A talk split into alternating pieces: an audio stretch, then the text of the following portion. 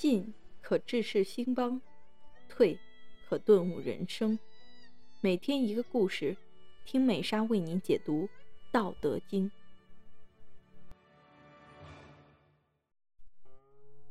今天的故事是少私寡欲、崇尚节俭的汉文帝。老子说：“不贵难得之货，使民心不为盗；不见可欲。”使民心不乱。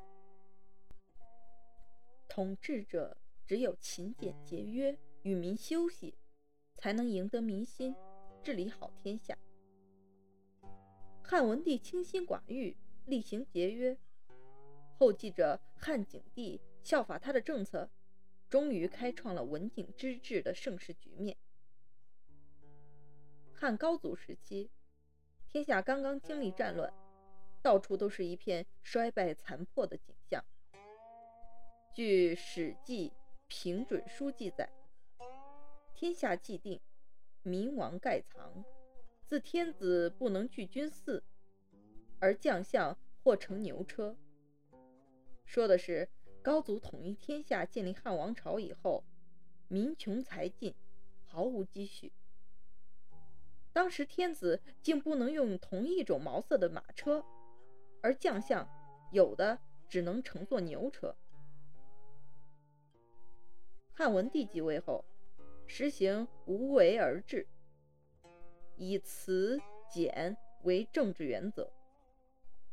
首先确立宽厚的法治精神，废除连坐等严刑，接着诏定赈穷养老之令，保障百姓生活无忧。当然。最重要的是多次下诏减轻赋税、轻徭薄役，实行节俭治国的政策。汉文帝的节俭是出了名的。他继承帝位的第二年，有人献上一匹千里马，他下诏连同送马的路费一并退还了。同时又下了一道诏书，宣布说：“朕不接受任何名贵稀奇的奉献。”要地方官们通知四方，以后不要打什么主意，奉献什么东西上来。古代皇帝住的宫殿，大都要修建又大又漂亮的露台，以供欣赏山水风光。汉文帝本来也想造一个露台，他找到了工匠，让他们算算这该花多少钱。工匠们说，不算多。一百斤金子就够了。汉文帝听了，吃了一惊，忙问：“这一百斤金子和多少户中等人家的财产？”工匠们粗粗算了一下，说：“十户。”汉文帝听了，说道：“不造露台了。现在朝廷的钱很少，还是把这些钱省下来吧。”司马迁在《史记》中记载。文帝继位二十三年，宫室苑囿，狗马服御，无所增益。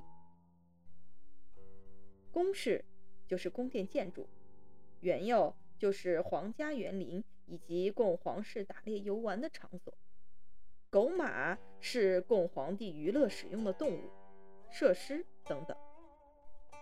服御即为皇帝服务的车、仪、服。这些都是皇帝们讲排场、显威严、享乐游玩必不可少的，皇帝们大都十分重视。然而文帝当皇帝二十三年，居然没有盖宫殿、修园林，甚至连车辆仪仗也没有增添。此外，汉文帝还能关心百姓疾苦。刚当皇帝不久，就下令由国家供养八十岁以上的老人。每月都给他们发米、肉和酒，对九十岁以上的老人，还要再发一些麻布、绸缎和丝棉给他们做衣服。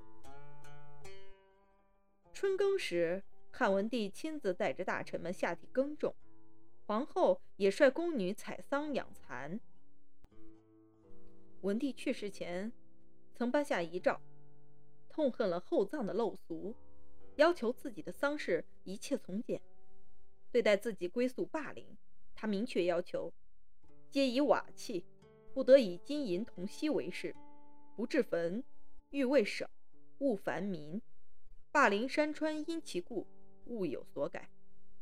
即按照山川原来的样子，因地制宜建一座简陋的坟地，不要因为自己建墓而大兴土木，改变了山川原来的模样。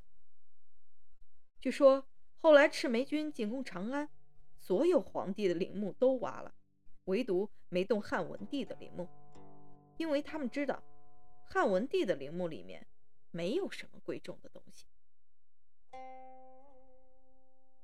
北宋文学家吴赏在《吴总志》里有这样的记载：汉文帝刘恒，吕不韦以世朝。草鞋最早的名字叫履，由于草鞋材料以草和麻为主，非常经济，且取之不尽，用之不竭，平民百姓都能自备。汉代称之为布机。在汉文帝时，已经有了布鞋，草鞋主要是平民穿，而汉文帝刘恒履不羁以示朝。就说他穿着草鞋上殿办公，做出了节俭的表率。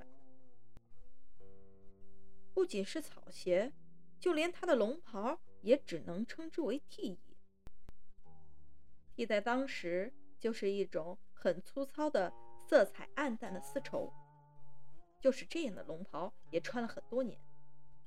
龙袍破了，就让皇后给他补一补，接着再穿。正是由于汉文帝勤俭节约、爱民如子，他才与后继者景帝共同创出了文景之治的盛世。史学家评论汉文帝时说：“事功莫大于高皇帝，德莫胜于孝文帝。”这是丝毫不过分的。亲爱的听众朋友们，今天的内容已播讲完毕，期待您的订阅与关注。我们下期再见。